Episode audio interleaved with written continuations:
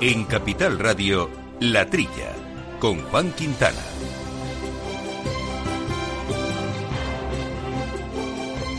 Muy buenos días, gente del campo. Buenos días, amigos eh, del campo y de sus gentes. Bienvenidos a una muy calurosa semanita y fin de semana a este programa de agricultura y de alimentación que medio derretidos vamos a compartir con todos ustedes. Hoy hacemos pleno con Néstor Betancor en los controles técnicos y aquí equipo al completo con Viviana Fernández de Mesa, que además de la producción la tenemos a los micrófonos. Viviana, buenos días. Hola, buenos días. Y Jesús Moreno siempre al quite. Jesús, ¿qué tal? Hola, buenos días. Precaución con, con la salida con la salida y con los y con los soletes que tenemos mucho. Jaime, ¿qué tal? ¿Cómo estamos? Muy bien, mucho cuidado con dejar cosas en un coche cerrado, que está el horno para bollos, ¿no? Y el resto del equipo, Lucía Martín, que nos echa una mano en los boletines y que luego se incorporará para hablar de varios temas que tenemos hoy sobre la mesa. Para empezar, eh, se celebró el 61 Día Internacional Lácteo y queremos hablar con ello de ello y de lo que conlleva y también de consumo de leche y de cómo evoluciona con don Luis Calabozo, que es el director de la Federación Nacional de Industrias Lácteas. Y se ha, iniciado, se ha iniciado la campaña de tasación de cereales en una época marcada por la sequía. Esto es eh, habitual, que implica como de cubiertos no los agricultores, pues de ello nos va a contar eh, la situación Santiago Duro, que es responsable de tasaciones de Agroseguro. Y esta semana se celebró también la asamblea de la Confederación Española de Fabricantes de Alimentos Compuestos para Animales de Piensos, hablando de otra manera, de CESFAC. Fernando Antúnez es su presidente. Ahí se habló de producción, que por cierto ya somos primeros productores europeos de piensos. Y también se habló de algo muy interesante, que es la reputación de la cadena ganadera, de la que forma parte lógicamente la alimentación animal y de la, y de la alimentación en su conjunto. Pues estos son algunos de los temas que vamos a abordar. Va a haber más que iremos poco a poco desbrozando y ya saben nuestro correo electrónico a su disposición que es la trilla arroba capitalradio.es.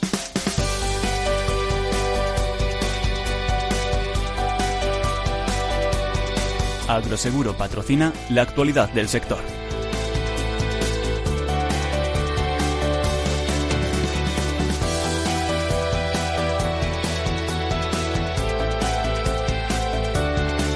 Martín, hacemos un primer repaso a las noticias eh, del sector. Buenos días, Lucía. Muy buenos días.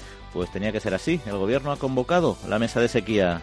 El ministro de Agricultura, Pesca y Alimentación en funciones, Luis Planas, ha convocado la mesa de seguimiento de la sequía con el objetivo de evaluar la situación y dar una respuesta oportuna y proporcionada.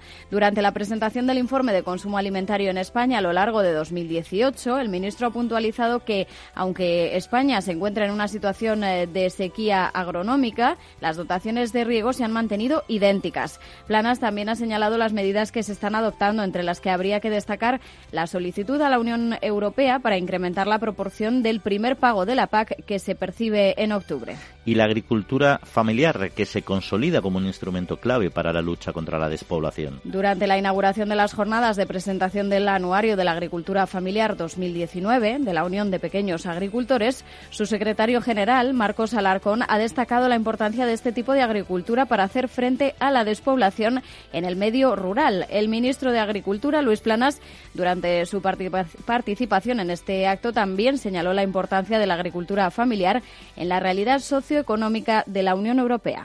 Y buenas noticias para el sector del jamón, que en los últimos cuatro años ha visto aumentar en un 45% sus exportaciones. La industria del jamón curado en sus diferentes variedades, serrano, ibérico y otras denominaciones de calidad, ha incrementado sus exportaciones en los últimos cuatro años en un 45% en volumen y un 33% en valor. Más de la mitad de las exportaciones se destinan a Francia, Alemania y Portugal. El sector espera que sea atendida su demanda para la aprobación de una indicación geográfica protegida de jamón serrano, ya que le proporcionaría una mayor protección a este emblemático producto español.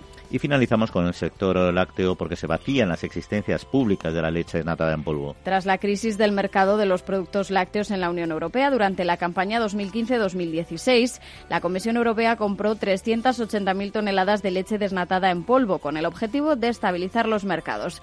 Desde entonces ha ido sacando partidas al mercado a través de licitaciones sin provocar perturbaciones en los mismos. La Comisión Europea ha realizado una última licitación eh, vendiendo las 162 toneladas que quedaban. Tras dos años y medio, el precio medio de la leche al ganadero se ha incrementado 34 céntimos por kilogramo en el mes de mayo de 2019 con respecto al mismo periodo de 2016. Bueno, pues hasta aquí estas primeras cuatro noticias. Eh, Viviana, Jesús, eh, Jaime, ¿quién se lanza? Pues eh, yo tenía un... Como siempre, hay una, norma, cortesía no, es, no escrita en este programa que hace que Jesús se deje tomar la palabra. A, mí me dio clase de matemáticas un, cuando para, para, la escuela, cuando, cuando ingreso en, la escuela de ingenieros, y le, llamaban el legionario a este. Porque siempre que pedían un voluntario a un profesor, salía el primero. Bueno, pues ya te has creado tu propio apodo. Le pusieron el legionario. Pues mira, hablando de, la primera noticia de, de la sequía, hombre, Mm, tiene un poco gracia que dice la sequía, la mesa de la sequía. Y allí, y allí lo que se trata es de, de, compensar a los agricultores por la sequía, porque de la sequía en realidad no van a hacer llover. La mesa de la sequía no va a hacer llover. Quiero decir con esto que ya otras veces ha, habido sequía y mesa de sequía. ¿Qué, piden? Pues que adelanten el, adelanto de los pagos que siempre un país puede pedir adelantar el 50% de la PAC porque sea el 70 para que de aquí a octubre tengan dinero fresco los agricultores. Un dinero que les pertenece, por, otra parte. Lo, único que es, se, lo adelantan. Podrían haber también pedido eh, bajar las tarifas del agua y de la luz eléctrica, los agricultores. Me imagino que habrán pedido algo más, ¿no? En la mesa de la sequía. Pero ¿qué, se soluciona allí? Pues se soluciona, tocan el tema de los embalses, por ejemplo, para que haya más agua todo el año, o toman esos temas. A mí me gustaría...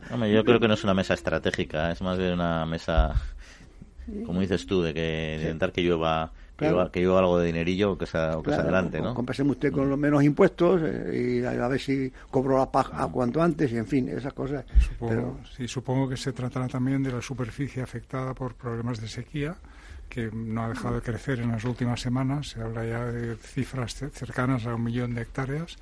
Y no sé, quizá esto que tú tengas más información, Jesús, que nosotros, pero si, si ocurren con bastante frecuencia los episodios de sequía, quizá el coste de este programa de seguros que es tan interesante, pues tenga que elevarse un poco en el futuro.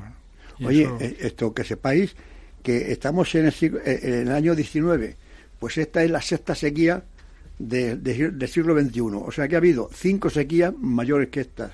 ¿Eh? Lo que pasa es que la, que nos afecta es la última. Pero esta es la sexta en importancia de sequías desde lo que va del siglo XXI. O sea que eh, ha habido también ahí, ahí, depende los datos. Yo tenía daban otros datos que era el, tercer el tercer año más seco desde en lo que va de siglo, ¿eh?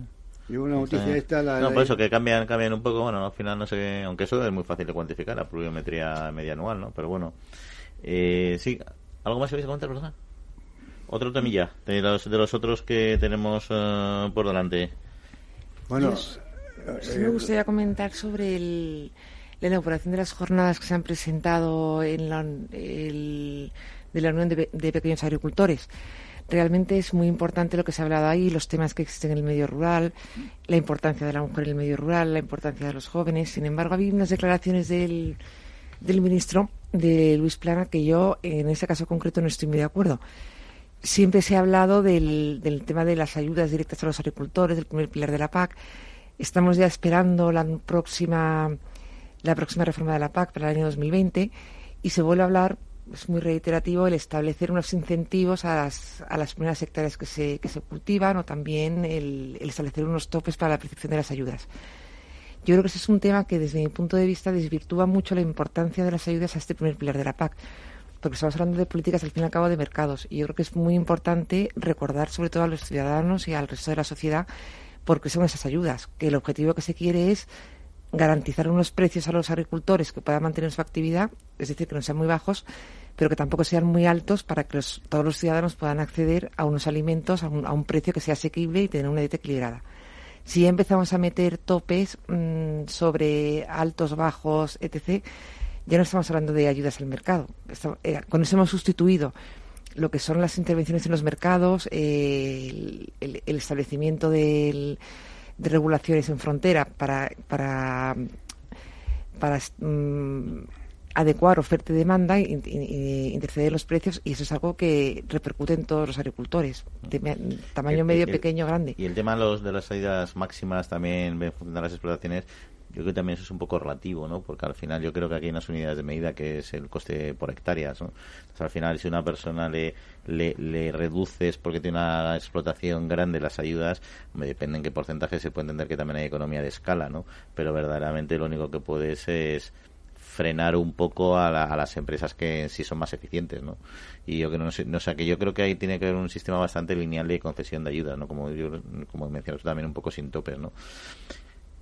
Esto de, yo, yo, yo creo que esto de la, de la agricultura familiar había que matizarlo un poco, a ver qué es, qué es agricultura familiar. ¿no? Eh, la FAO Eso es como lo mismo de que es un agricultor, que es agricultura familiar, que son conceptos eh, agricultura activa, agricultura familiar, que luego no termina de saber muy bien exactamente qué es. que dice la FAO que 8 de cada 10 eh, alimentos vienen de la agricultura familiar, serán en países del tercer mundo. Vamos a ver, si se entiende como agricultura familiar una finca que la trabaja solamente la familia, pues eso no, no concuerda con estos datos. Yo no me creo, yo no me creo que el 90% de, de, de, la, producción sea de agricultura familiar. Ah, otra cosa es... A nivel mundial. Otra cosa es que, que, que, la, la, finca, la explotación, pertenezca a una familia en la cual trabaja y 10 o 12 obreros más los, que hagan falta. Eso también es, familiar.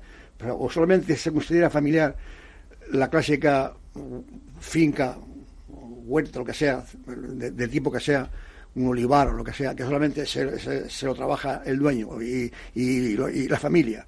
Ese es el matiz de, la definición. Eh, para mí, que soy ya tan mayor, la familia es ahí está, una, cosa familiar, pues es de la familia.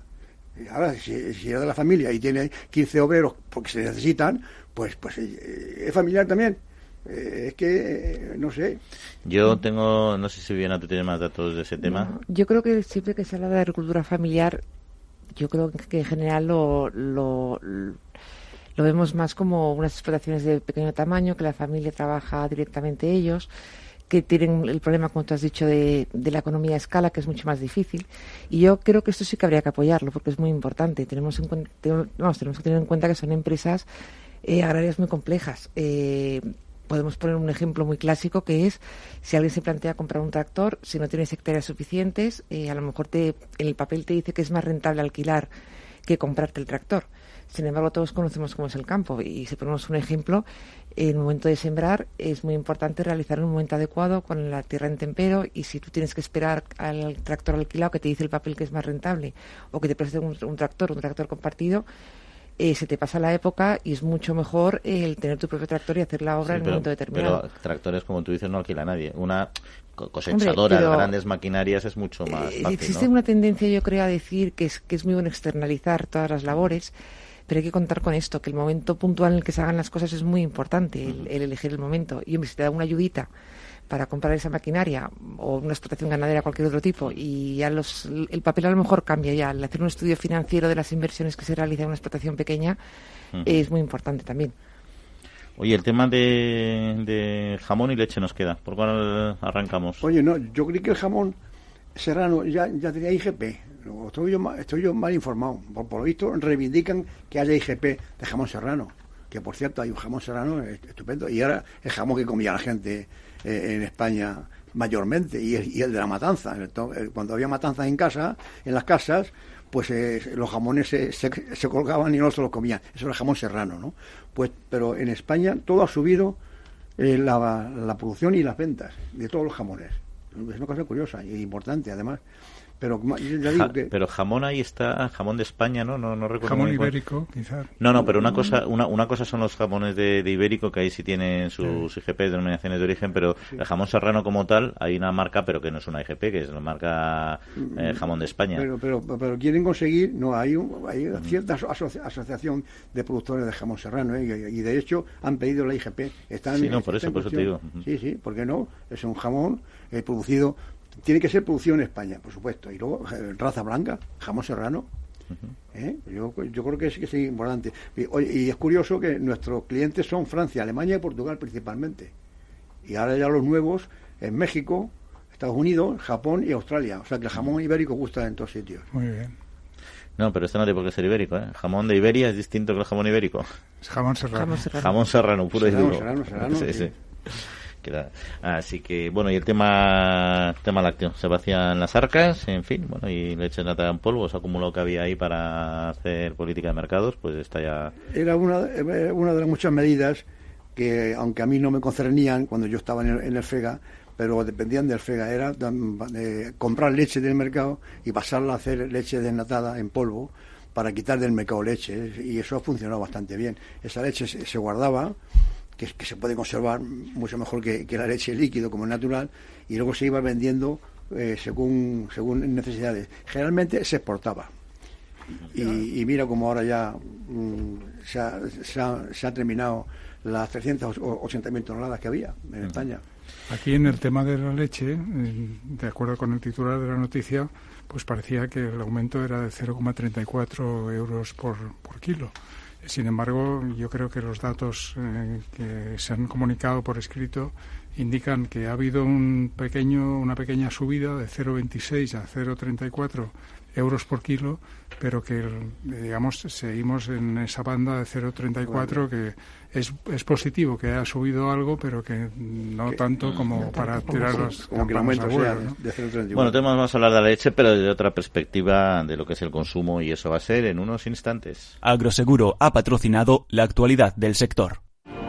En CaixaBank reforzamos día a día nuestro firme compromiso con el sector agrario y lo hacemos a través de nuestras cerca de mil oficinas Agrobank y 3.000 expertos agrarios que ofrecen asesoramiento especializado a todos y cada uno de nuestros clientes.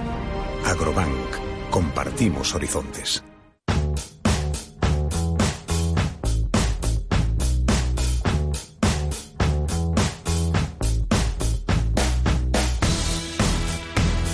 Pues lo comentábamos al principio del programa, la Federación Nacional de Industrias Lácteas FENIL ha celebrado el pasado día 25 el 61 Día Internacional Lácteo. Ha sido un encuentro que este año se ha podido ver porque había una combinación de especialistas nacionales, internacionales, ha habido diversas eh, temáticas con el fin de reflejar nuevos eh, retos a los que se enfrenta el sector con un debate central eh, que denominado para una sociedad sana, un sector lácteo en forma. Bueno, y lo que ahí se ha hablado y también de la salud del sector, si está realmente en forma, queríamos hablar con nuestro invitado, con don Luis Calabozo, que es director de la Federación Nacional de Industrias Lácteas. Don Luis, muy buenos días.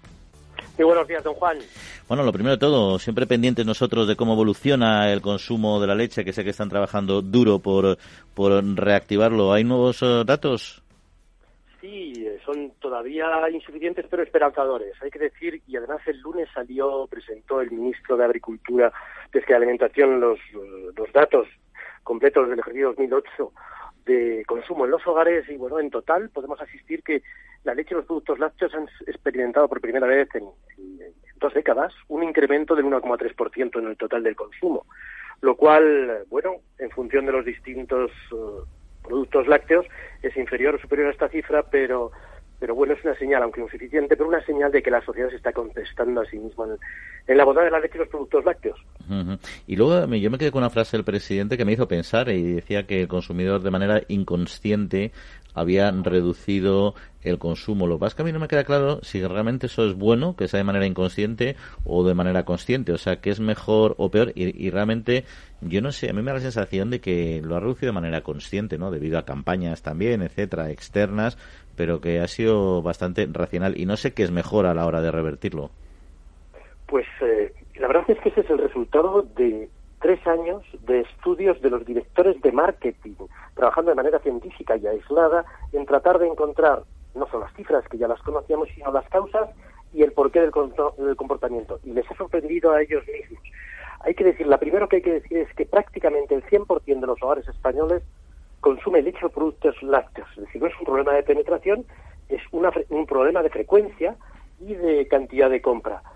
Luego, algo que se observó y era, también muy curioso es que de los 17 millones de hogares que existen en España, 6 millones, es decir, un 34% de esos hogares son los responsables de la caída de ese 6,1% de la última década en la caída del consumo de leches fermentadas. Y lo que es, eh, le llamamos reduccionistas, y luego analizando por metodología eh, que logramos tener de conocer de un panel de consumidores cuál era su ticket a lo largo de los dos últimos años eh, de compra y su apreciación, preguntábamos y eh, sabiendo que habían reducido, le preguntábamos al consumidor, ¿usted cree que ha consumido más, menos o igual de los distintos productos lácteos?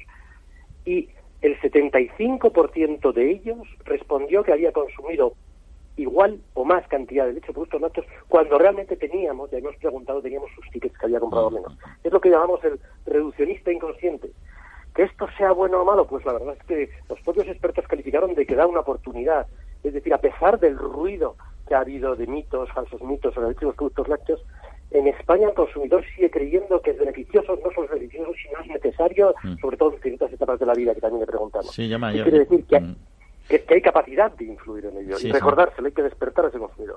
No, estoy de acuerdo, estoy de acuerdo. eso que me ha dicho me parece interesante, porque yo sí tenía la percepción, bueno, la percepción, la intuición, simplemente que era consciente, pero efectivamente siendo inconsciente es otro escenario, ¿no? Y la labor científica, lógicamente, en todo este proceso, nos ha contado algunos ejemplos, es clave, ¿no? Eh, ¿Sigue también aportando nuevos oh, datos de cara al consumidor, sobre todo de temas nutricionales, etcétera? Sí, sí, sigue reportando datos y, con novedades. Si es cierto que desde el punto de vista científico la leche y los productos lácteos tienen una serie de nutrientes de alto valor biológico que en conjunto la hacen pues prácticamente imprescindible para una alimentación sana y saludable, hay un nuevo enfoque en general dentro del mundo de la nutrición que es el enfoque del análisis de alimentos, no de los nutrientes aislados de alimentos, lo que se llama la matriz alimentaria y en nuestro caso la matriz láctea. Pues bueno, los estudios más recientes incorporando y analizando estos efectos concluyen que no solamente los nutrientes aislados son positivos en la leche y los productos lácteos, sino, que su combinación dentro de, de los distintos alimentos, leche, eh, queso también, sobre todo el yogur, más que, amplifican más que la suma de estos nutrientes lácteos y que incluso aquellos nutrientes, como podrían ser los ácidos grasos, saturados, en su combinación de la leche y los productos lácteos no solamente no, no son perjudiciales, sino que se asocian con un menor riesgo de, digamos, de problemas cardiovasculares. ¿Y, qué papel juega la leche en, en lo que son las dietas sostenibles? Pues muy importante. Digamos que si hablamos de sostenibilidad medioambiental, hay que decir que producir alimentos siempre tiene un coste medioambiental, cualquier tipo de alimento, de una o de otra forma. A la hora de medirlo, es lo que es importante tener que un alimento, una dieta sostenible, es decir, que el día de mañana sea necesario el equilibrio entre gasto de recursos y ah, aporte nutricional, aporte a la sociedad, aporte de salud, aporte de viabilidad y de, vida económica a, todo el mundo, el sector lácteo contribuye especialmente, contribuye especialmente de entrada a 15 eh, de los 17 objetivos del desarrollo sostenible, trabaja en este sentido y además de ser, eh, digamos, especialmente valorada, hay que decir que el esfuerzo en lo que es emisión de gases de este sector en, el mundo ha sido y es muy, muy importante. Digamos que hemos pasado de, eh, hemos reducido un 11% las reducciones de CO2 del año 2005 a 2015 por el mismo kilo de, de leche producida en el mundo. Es uno de los sectores, primero, que más está reduciendo uh, digamos, el esfuerzo o de haciendo mayor esfuerzo y reduciendo las aportaciones de gases de invernaderos, pero si luego también, al igual que con la matriz láctea, se cuentan los efectos y se contabilizan los efectos no solamente de ingerir energía, sino de ingerir nutrientes de alto valor biológico, digamos, producir estos alimentos con otro tipo Uh, digamos, de, o a, a, partir de otro tipo de dietas sería, sí que sería prácticamente insostenible en el planeta. Muy bien, eh, don Luis Calabozo, director eh, de FENIL, pues muchas gracias por acercarnos este Día Internacional y sobre todo enhorabuena por el esfuerzo que hacen para informar de forma sostenible y razonable a los eh, consumidores. Un saludo y que pase muy Don Juan, muchísimas gracias de acordarse de este sector en este, en este día especial. Muchas gracias. Hasta otra ocasión. Bueno, comentaban también, por cierto, en esta jornada un tema interesante que es el tema de cómo contribuye al, al no al despoblamiento, sino a la lucha contra el despoblamiento, ¿no? Porque es verdad que las explotaciones lácteas, buena parte de ellas no están en la cornisa cantábrica, que está mucho más atomizado, etcétera, ¿no? Sí, bueno, de hecho, de hecho ha habido la, ha habido un amago, por decirlo, así, de, hacer una macro una macro granja en, Soria, en Soria no sé cuántos miles de cabezas de y se han opuesto mucha gente, me imagino que... ¿Cómo quedó ese tema? ¿Al final ha salido? No, no, está paralizado porque, bueno, eh, aparte de los ecologistas que, se han opuesto, como siempre, por la, cuestión de los residuos y demás, los, pequeños agricultores, UPA, COA y demás, en defensa de los pequeños productores, pues lo veían como una cosa no, no, no, beneficiosa para el sector. Pero claro, eh, como tú dices, por ahí por el norte, 10 vacas, 8 vacas, 20 vacas, y ahí siempre alguien pendiente de ellos, ¿no? O sea, la gente está en el campo cuando tiene ganado. Lo que pasa es que la tendencia, yo creo, del, del mercado, no de, no, de la sociedad, es en el fondo a concentrar y hacer explotaciones más grandes y más eficientes, claro. a lo que decías con Soria, ¿no? Luego, la propia industria como tal, lógicamente, busca más eficiencia. Yo creo que en sí no lucha contra el despoblamiento. Otra cosa es que haya políticas que incentiven que haya pequeñas explotaciones para, para esa labor. De, de, hecho, han, desaparecido varios miles de, pequeños productores de leche, pero la, la, producción es la misma, o si, no más, ¿no? Yo, yo le había preguntado a este hombre lo de los yogures, porque porque yo yo que voy a, la compra ahora desde que estoy jubilado uno va a la compra a buscar y va a buscar yogures naturales oye que, que, que me cuesta trabajo encontrarlos hay 30 clases de yogures con bifidus, edulcorados, no edulcorados, no sé cuánto, Si, si, eso, si eso se vende todo, ¿qué, proporción, yo, le iba a preguntar a este hombre, qué proporción de leche se desvía a, estos lácteos? Debe ser, debe ser bastante, porque hay que ver cómo están los, los lineales de yogures. Es que, que hay 20 clases. Hay yogures y, hay quesos y No, no, yogures y la, la, cuajada y, los quesos. Como, mm, ¿Qué cantidad de leche va ahí a eso? Y la importante, una cantidad importante. Pues ¿eh? yo no te puedo dar la respuesta. Jaime, yo creo que sí. Mi impresión es que va similar. lo que pasa es que el envase es distinto. Entonces, en lugar de tener un, fin, una cajita que, ocupa un litro, pues en forma de yogures, pues parecen más, ¿no? Sí. Pero en principio no hay una reducción que sepa Sí, pero que el yogur es una cosa de, no nueva, pero de hace 30 años. Más, más, más, El yogur natural le hace mucho. El yogur ya así con tan, tan variado y variopinto. Eso bueno, bueno, mira. pero uno va a otros países, va a Portugal, por ejemplo, también unos portugueses que se sorprendían de la poca diversidad de yogures que había en España. Digo, y efectivamente, es que hay otros países que todavía tienen mucha más diversidad que tenemos aquí. O sea que hay. Y aquí tenemos que. Para todos los gustos como dice Jesús, al final lo que más te cuesta encontrar es el natural de, natural de toda la vida. Ah, Pero lo que tiene, lo que tiene la diversidad. En fin, seguimos aquí hablando de campo en Capital Radio. Amaneces antes que el sol y conviertes la vida en nueva vida. Y alimentas el futuro de los tuyos. Te proteges de enfermedades. No te rindes ante las adversidades. Y cada día empiezas de nuevo. Eres de una naturaleza especial. Por eso hay un seguro especial para ti. Agroseguro. Más que un seguro.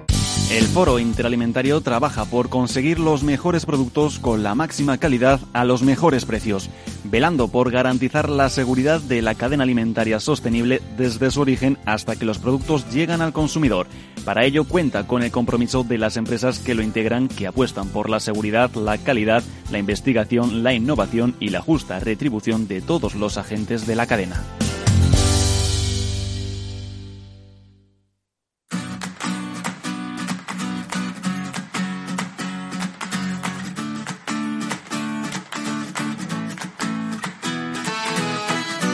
Lucía, con un segundo repaso a la actualidad de la semana y arrancamos con el vacuno de carne porque la interprofesional ProVacuno y otras interprofesionales ultiman su referencial de bienestar animal. Así es, la Interprofesional Española de Carne de Vacuno ultima un referencial sobre bienestar animal, el cual está siendo elaborado por un equipo independiente de expertos.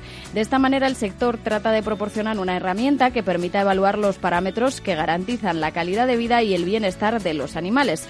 Provacuno y otras interprofesionales ganaderas acordaron la creación de un sello de certificación de bienestar animal. Y este referencial servirá para su certificación, así como herramienta de autoevaluación para el ganadero se prolonga hasta 2020 el embargo ruso a productos procedentes de la Unión Europea. En agosto de 2014, Rusia impuso el embargo a los productos procedentes de la Unión Europea y otros países occidentales como respuesta a las sanciones económicas que le habían sido impuestas por esa crisis ruso-ucraniana. Desde entonces, esta medida se ha prorrogado en cuatro ocasiones. Vladimir Putin, presidente ruso, ha firmado esta semana un nuevo decreto para prolongar el embargo a las exportaciones de productos europeos hasta el 31 de diciembre de 2020. Putin considera que esta medida favorece al sector agrario de su país, que en los últimos cinco años ha visto incrementada su producción en un 5% y la Organización Mundial de Comercio acepta el establecimiento de un panel para la aceituna de mesa negra. Los miembros del órgano de solución de diferencias de la Organización Mundial de Comercio, reunidos la pasada semana, accedieron a poner en marcha un panel que permita examinar los derechos antidumping impuestos por Estados Unidos a las aceitunas importadas de España. Aunque se trata de un proceso largo y complicado, la Asociación Española de Exportadores de Aceitunas de Mesa considera positiva esta actuación, al tratarse de un instrumento fundamental para defender de los injustificados aranceles impuestos por Estados Unidos a nuestra aceituna de mesa. Y finalizamos con temas policiales porque Interpol y Europol incautan casi 50.000 toneladas de alimentos y bebidas falsificadas. Entre diciembre de 2018 y abril de 2019, el Centro de Coordinación de Delitos contra la Propiedad Intelectual de Europol e Interpol han llevado a cabo una actuación conjunta en la que se han incautado casi 50.000 toneladas de alimentos y bebidas potencialmente peligrosos. Las principales actuaciones ilegales detectadas están relacionadas con la utilización de sustancias no permitidas, documentos alterados para disipar la trazabilidad y poder alimentos eh, producir y poner alimentos producidos de manera tradicional al mercado de productos ecológicos. Bueno, pues otro bloque de asuntos. ¿Por cuáles eh, empezamos? Bueno, pues yo creo que lo suyo es empezar por... ¿Por el principio? Por, el primero, ¿no? Qué gran idea, Jesús. Vamos a ello. Para, seguir un orden. Hemos, eh, cuando hemos tenido aquí, eh, hace, unos, unos programas, al presidente o al tal de, de Provacuno, hablando un poco de esto del bienestar. Y decía este hombre, con, mucha razón, que si el ganado no lo tienes limpio, no lo tienes aseado, no lo tienes aireado en las naves de engorde y no lo das, no bien de comer, pues no engordan y no es negocio. O sea, que quiere, decir que los principales interesados en, que esté bien el ganado, pues son, son los propios ganaderos.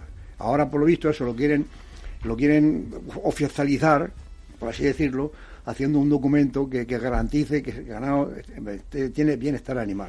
A mí me gusta más este modelo que el que hemos leído en otras ocasiones, de, el que hemos visto en Dinamarca, de poner sellos de de banderitas y colores y cerdos grandes y pequeñitos, o sea, clasificando si es mejor o peor. Yo, un certificado simplemente que, que te garantice que cumples las normas y ya no tienes que entrar en quién es mejor y quién es peor, tú cumples las normas y, punto, ya está, porque si no es, no es por no decir quién es bueno y quién es peor, es que es peligroso con, qué criterios valoras una cosa u otra, ¿no? Si, si es el propio sector el que ha propuesto las normas, es más probable que tengan un sustento adecuado y que sean más fáciles de cumplir también y que tengan una mejor repercusión.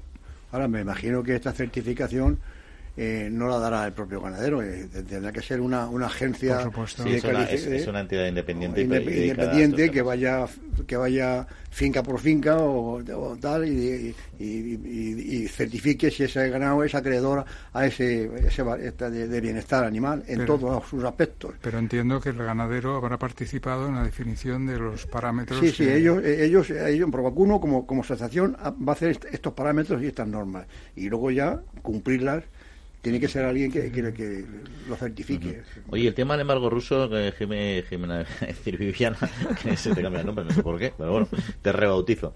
Que sé que es un tema que te, que te preocupa. Sí, bueno, no, realmente eh, la noticia es que se, ha, que se ha prolongado el embargo, pero a esas alturas yo creo que desde el 2014 eh, pues ya no tiene mucho sentido, porque por una parte Rusia eh, aumenta su producción agraria en los últimos años, en el sector de lo que es el porcino y el aviar, y el aviar pues ya prácticamente es capaz de autoabastecerse. En el caso del vacuno ya es capaz de producir hasta un 80% de lo que él necesita y luego otros productos que ellos no pueden o que no consiguen por sus condiciones naturales, pues ya buscan los mercados, como son el, en Sudáfrica o en Marruecos. Por otra parte, yo creo que los el sector exportador español es muy fuerte y ya eh, en su día buscaron otros mercados en los que en los que orientar sus productos, o sea que yo creo que ya realmente el impacto que pueda tener la prolongación de este embargo no creo que sea tampoco muy importante. Es más, más política que, económica, quizá, ¿no? Quizás yo creo que sí, más... Bueno, vamos a ver. Este, eh, eh, este, este Putin que hace lo que le da la gana, por no, decir otra cosa. Para, eso es presidente de Rusia. si tú fueras a lo mejor también lo hacías. ¿eh? Yo no he visto un tío que, que, haga lo que quiere. Hemos visto este. a Trump también hace. Bueno, no tanto. Trump lo tiene un poco más, más, atado. ahí voy, ahí voy, Juan, porque este se habla del, del embargo de cuando cuando eh, la cuestión de, el problema de con Ucrania entre eh, Rusia con Ucrania. Y, por esa acción la UE enseguida salió defensa de tal y, el otro dijo sí pues ahora porque la Unión Europea empezó embargando eh, embargando cosas le, puso dificultades en ciertas cosas entonces él dice sí pues ahora el embargo pero para hacer el embargo Putin no necesita ninguna excusa de Ucrania ni nada, es hacer el embargo que en definitiva es un arancel ha subido el 5% su, su propia producción. Él ha reconocido también ¿eh? que, se, ha aprovechado, eh, que esa situación le ha servido para aumentar la producción en Rusia. y Se, me hace poco, 5%, pero, pero que el tío, el tío no, no, importa lo de Ucrania, le importa que es un arancel que pone para que sus agricultores... Eh, pero es lo que dice Viviana, el tío lo sabe y lo reconoce al final, al menos lo dice abiertamente. ¿no? Ahora, dice la noticia que, que también la, la leche, frutas, hortalizas y pescado tal de Canadá, USA, eh, Noruega y Australia. ¿También tenía embargo con esos países? Esa es la pregunta, yo, yo no lo sé. O sea, también tenía embargado a esos países eh, Rusia, ¿sí? Yo pienso que sí, de Estados Unidos seguro. Sí, Canadá también, también y, a Canadá, sí, Lo que yo no sé en estos casos, la Organización Mundial de Comercio, porque Rusia está, está dentro, yo creo que sí que no, no, no, se, no se pronuncia. Bueno, siempre hay, siempre hay, o sea, cualquier medida arancelaria tiene su justificación, luego tienes que emplearla, lo estamos viendo con la aceituna de mesa, por ejemplo, ¿no? Estados Unidos bloquea la aceituna negra de mesa y tiene su justificación y en el fondo todo el mundo sabe que está defendiendo a sus cuatro o cinco grandes empresas, ¿no? Pero luego entre que luego el sector lo recurre en la OMC, como tú bien dices, pone en funcionamiento los sistemas, la semana que viene a ver si podemos hablar con con, eh, con Mesa y nos cuenta un poquito cómo va cómo va el tema cómo va el tema eh, que este, o sea sobre todo qué implica para el sector esta noticia no sí no pero eh, lo que dice Viviana eh, que, que, hace la, la, OCM pues, pues nada porque está el ejemplo de las aceitunas no hace nada. Es un procedimiento muy largo y que bueno que prolijo en documentación estudios y demás pero en fin habrá que, que superarlo. En fin le digo yo que... Oye, Interpol, eh, Europol, 50.000 toneladas de alimentos y bebidas falsificadas que al final se iban al canal de la producción ecológica también, en fin. bueno, 16, golpe, serio. 16 Estados miembros, en el caso de productos ecológicos, han, han, encontrado que había productos que los estaban vendiendo como ecológicos cuando realmente eran convencionales, ¿no? Y esto pues es, es importante porque en este caso para distinguir un producto ecológico de un convencional no es suficiente el análisis de residuos porque las tolerancias son las mismas para todos los tipos de productos pero sin embargo pues eh, la trazabilidad es mucho más importante. Es decir que hay que asegurar que las semillas eh, que se han utilizado para producción ecológica han sido producidas ecológicamente que si hay también alimentos para los animales tienen que ser ecológicos para que los, la, la carne leche y huevos de esos animales pueda ser vendida como ecológica y es mucho más complicado, ¿no? Pero bueno, pues es que esto es, esto es una, una, barbaridad. Vamos a ver, ¿estarían de acuerdo? No creo que estén de acuerdo. O sea que los sinvergüenzas eh, no se ponen de acuerdo. Son todos sinvergüenzas, pues ya está. A mí, a mí me preocupa una cosa, Juan. Es que dice aquí, dice, alimentos y, bebidas potencialmente peligrosas. Sí, yo creo y, y, y, yo me acuerdo, desgraciadamente me acuerdo del famoso alcohol, alcohol ilícito 33.000 toneladas. alcohol ilícito pues es una bomba, como te metan, ¿qué es ilícito? El alcohol industrial, te, meten en vez de etílico, metílico, vamos, una cosa, eh, en Lituania, 335.000 dulces falsificados para niños, o sea, están falsificados y no son dulces. Pues esto es un escándalo. Vamos, yo, yo, yo, bueno, pues han actuado, pues digo que han, han, han actuado bien, ¿no? Sí, sí. ¿Queréis comentar, comentar, algo más, Viviana, sobre este tema? No, yo estoy de acuerdo con lo que ha dicho también Jesús, que, que lo grave son sobre todo eh, las, el utilizar sustancias que no están permitidas, no seguir los procedimientos de trazabilidad y que realmente llega un momento que no sabes también por dónde han pasado los productos, como ha dicho Jaime, y, qué proceso han tenido y si pueden perjudicar a, la salud de las personas. Pero sí que también, como dice Juan, es una alegría que, que funcionen los mecanismos que, y, que, y que se puedan interceptar y que se puedan retirar.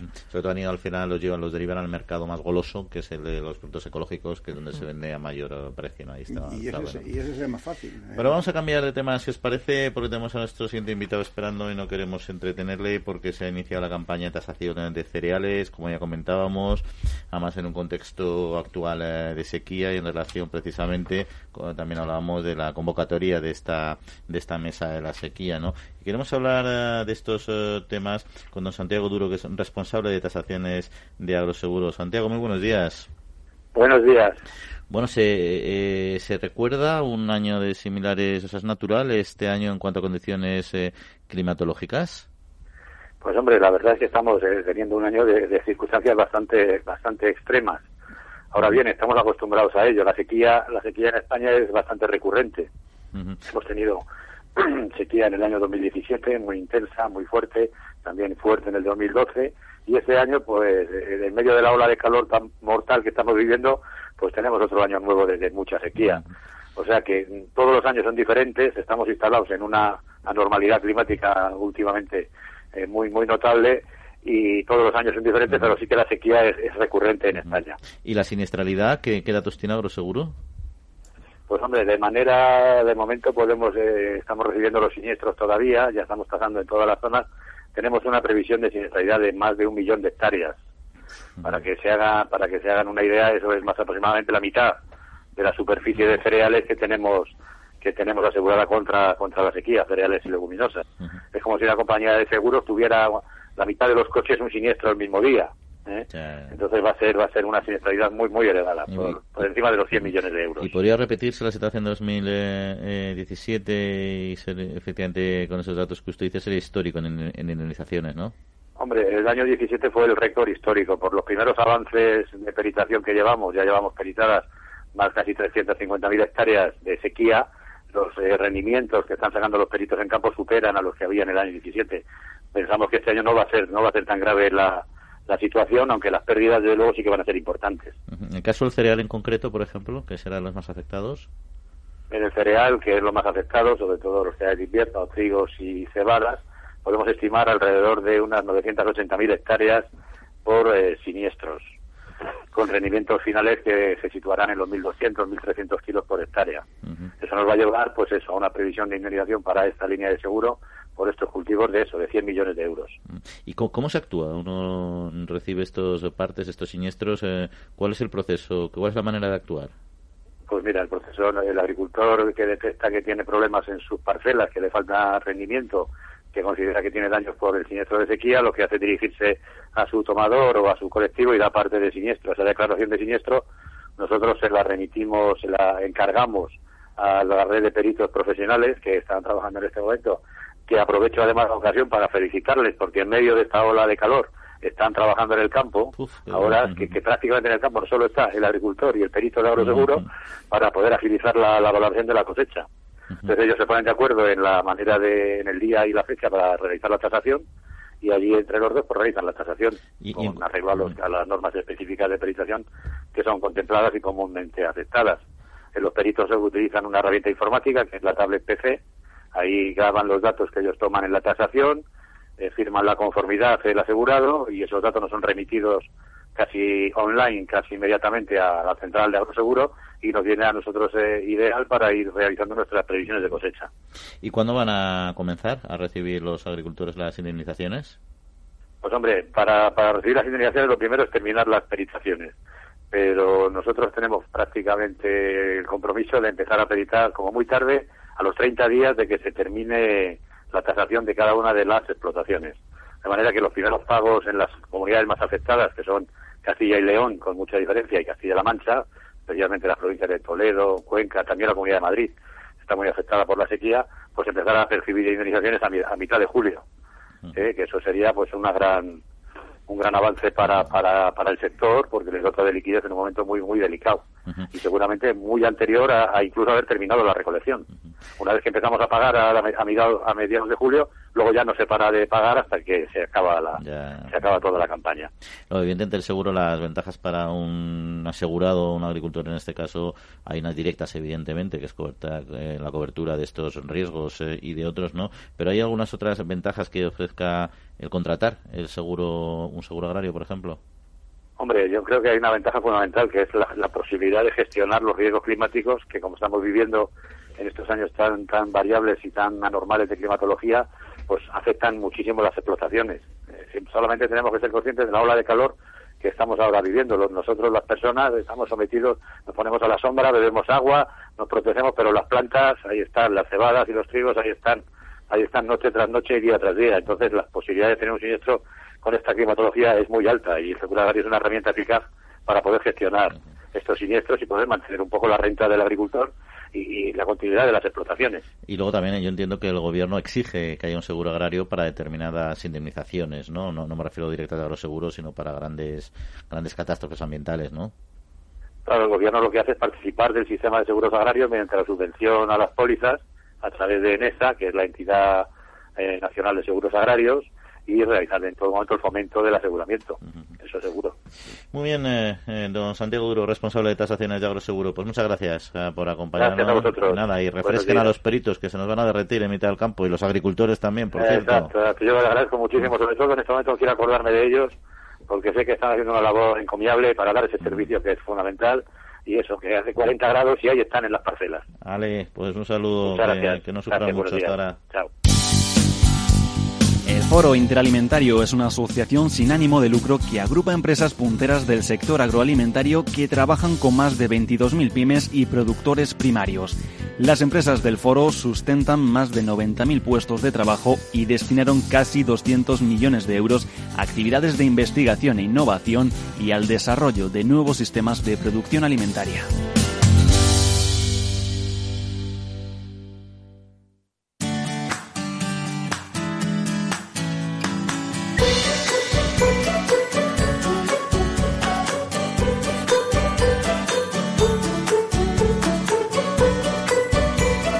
Rápida, recordamos algunas otras eh, noticias. Es que el sábado 22 tuvo lugar en Barcelona la segunda edición de este 2019 de Beer Runners. En esta ocasión, la ya emblemática carrera regresó a Barcelona. Reunió 5.000 personas que corrieron entre 5 o 10 kilómetros a voluntad por el Pardo Forum. En esta edición participaron también Patrick Jordan, una de los gurús del fitness más importantes de todo el mundo, con 20 millones de suscriptores en su canal de YouTube. Ahí es nada.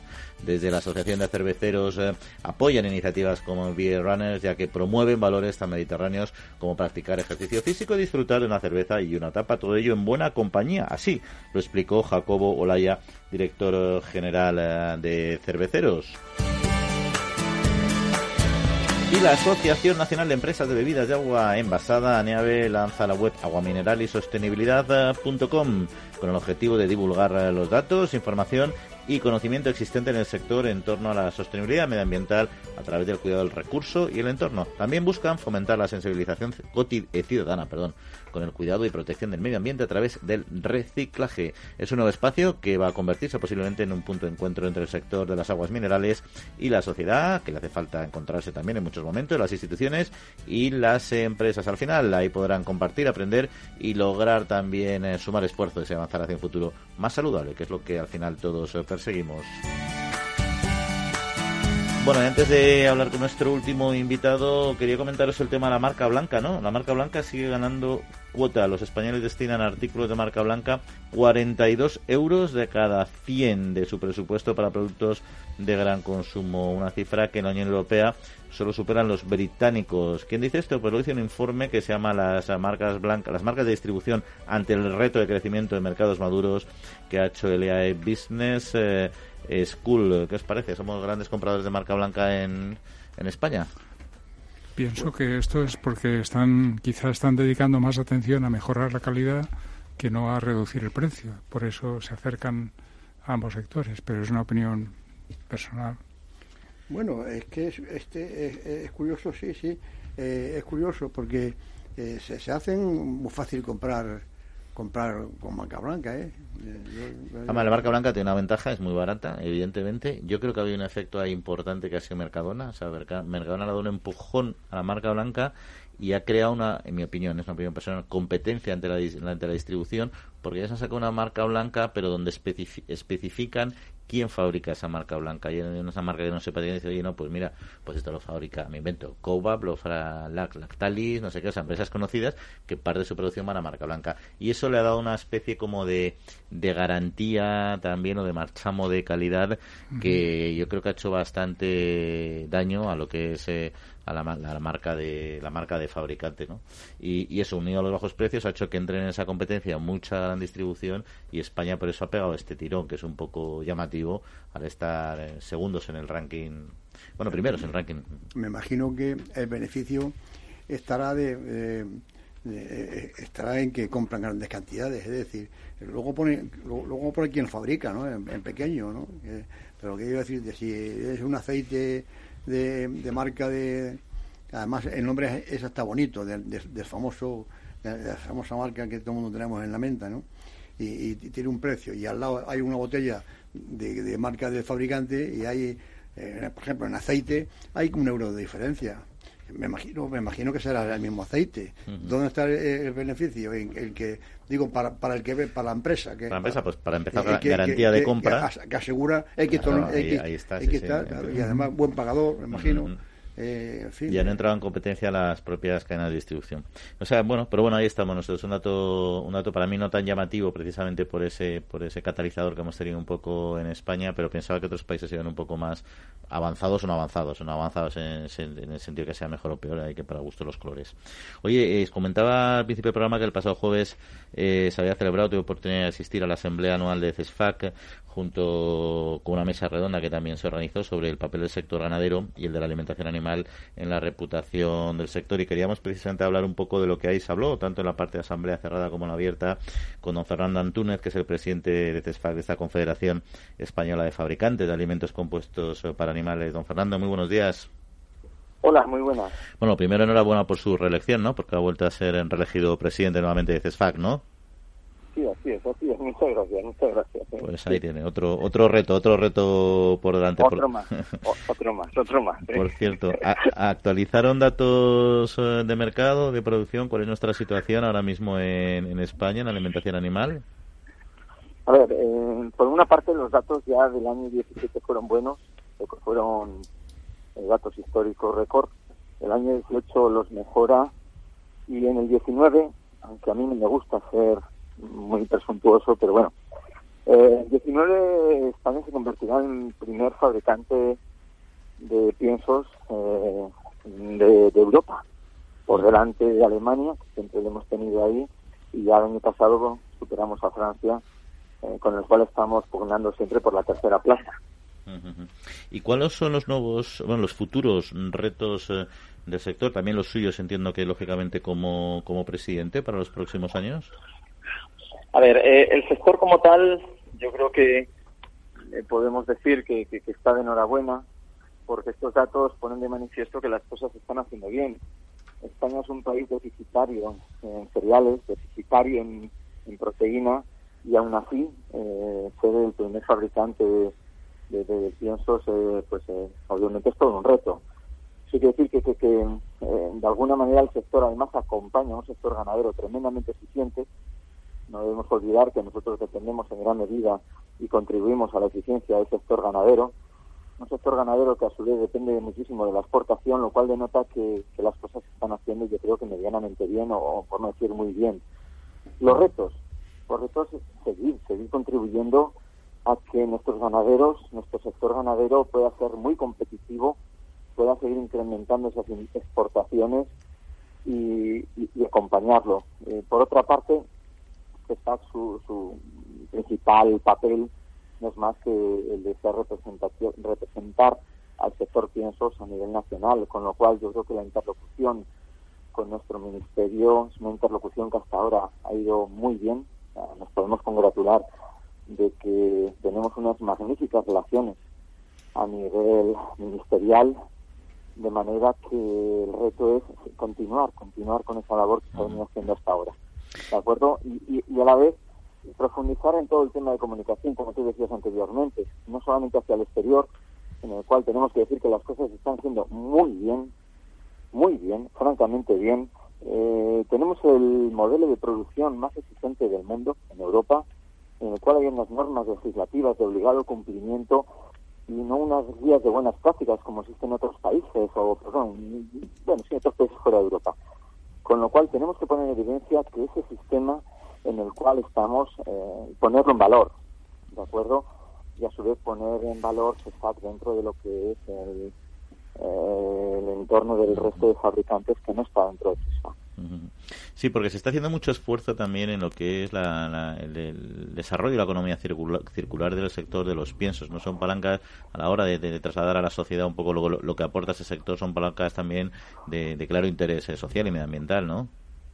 Sí, pero, pero, pero fíjate, eh, a permitir que te diga que, yo lo llamo el sistema de no tirar nada, pues ese sistema ya lo llevamos haciendo toda la vida, es el sistema de nuestros abuelos, es el sistema que venimos practicando desde hace muchísimo tiempo, pero cada de repente parece que se pone eh, de moda y el tema de economía circular, que era el de toda la vida, es decir, no se tira nada, este sector lo viene haciendo y lo viene haciendo muy bien y por lo tanto puede contribuir, puede contribuir a ello y lo viene haciendo. Un sistema en el cual, eh, un sistema productivo en el cual estamos utilizando productos que de otra parte, pues de alguna manera, no se estarían aprovechando. Y en ese queremos dar todavía un mayor impulso, un mayor impulso, puesto que con este déficit que tenemos en, en España, ese déficit eh, proteico, todo lo que son los descartes de pescado, queremos, queremos intentar que, legislativamente, mm, prioritariamente esos descartes de pescado sean utilizados precisamente para alimentación animal, con lo cual, de alguna manera, intentar suplir ese déficit de, proteína que tenemos en estos momentos en España.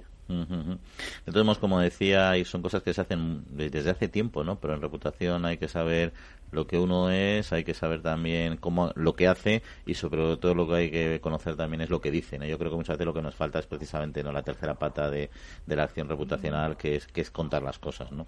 Y eso es un poco en lo que yo creo que se está avanzando muy bien. Dentro de que el sector pertenece a una cadena alimentaria más amplia y que va un poco también eh, de la mano en este en esta lucha o en esta o en esta estrategia, ¿no? En fin, pues nada, les deseamos un nuevo año de éxitos que ya nos ha anticipado que seguro se van a producir y seguiremos hablando de este potente sector agroindustrial. Don Fernando Antúnez, presidente de CESFAC, pues muchas gracias eh, por acompañarnos y hasta otra ocasión. Un saludo. Muchísimas gracias por darnos la oportunidad de, dar a conocer este sector que, como tú bien dices, está haciendo las cosas muy bien. Muchas gracias. ¿eh? Hasta otra ocasión. Bueno, pues ahí está. Es que sector. Oye, es que, es, que es curioso porque resulta que hay que importar cereales porque no, no somos suficientes. Y hay que importar proteínas, soja, sobre todo, porque no somos suficientes. Mira, mira cómo ha dicho el presidente lo del pescado, que aquí ya lo hemos hablado eh, otra vez, el, descarte del pescado para, harina de pescado, de, proteína. O sea, que importamos los productos, o parte de los productos y luego mm, me imagino que exportaremos. Eso quiere decir que son, que son unas fábricas modélicas, porque claro, si, si, si compras los productos primarios y exportas luego ya el producto hecho, es como, como, como el que como el que exporta los automóviles en España, que es el país que más exporta. Esa es la preocupación que tenía la semana pasada eh, el presidente ACOE, que estuvo también con nosotros, que decía al final, si no aumentamos el riego, no vamos a aumentar las producciones, vamos a estar siempre sujetos a dientes de sierra y tenemos un comprador eh, fantástico en, en España, que es nuestro sector de los piensos, que nos lo puede comprar todo porque somos deficitarios en producción, ¿no? pero también eh, también eh, es cierto que los cereales son commodities al final, ¿no? Y es cierto que si tú no lo produces un unas producciones a nivel mundial que se hacen masivamente y con un valor añadido muy pequeñito, con lo cual, bueno, si no la tienes aquí, la compras allá, ¿no? Oye, eh, cambiando tema, sí, eh, tema de, comentamos la noticia esta de, sucesos casi, ¿no? Los eh, presuntos autores de la sustracción de 70 colmenas en Badajoz que fueron detenidos por la Guardia Civil, los vecinos de la localidad pacense de Peñal Sordo, ¿no? que fueron presuntos autores de estas sustracciones. ¿no? Al final seguimos robando un poco de todo, ¿no? Me imagino que serán expertos en apicultura, porque el que roba no come lo que quiere es robar la miel que hay dentro, ¿no? digo yo. ¿no? Sí, a mí me queda la duda ahí. No sé si lo querían robar o llevárselo a otro sitio. Una, cuando estás llevando una pequeña explotación a cuestas, ¿no? Con, con, cuidadito que no te piquen, ¿no? Pero vamos, ahí estamos, ¿no? Localizaron 31 de las colmenas sustraídas aquí nuestros nuestros colegas del Roca, ¿no? Ahí, ahí, está claro que convendría geolocalizar algunas colmenas con chips de información para, saber dónde están. En fin, bueno, pues se nos va acabando el tiempo. ¿Alguna cosita más que comentar? Nos queda un minutito, un poquito menos y... hombre, pues ya que está esto del robo, yo felicitar al equipo Roca, que, está en, todos estos eventos, ¿eh? En el fraude ese de los bio, en el fraude, en estos sitios está ese servicio de, de, Roca, de la Guardia Civil. Pues ahí queda nuestra felicitación. Nosotros nos tenemos que ir eh, despidiendo. Agradecemos a Alberto Coca el mando de los controles técnicos aquí en la mesa. Viviana, que pases buena semana. Gracias igualmente para todos. Y Jesús y Jaime, lo propio. Buena semana para todos. Adiós a todos. todos ustedes, que lo disfruten, que no sufran mucho los calorillos de este tiempo y en siete días nos volvemos a ver, eh, a escuchar en este caso. Un saludo. Bye.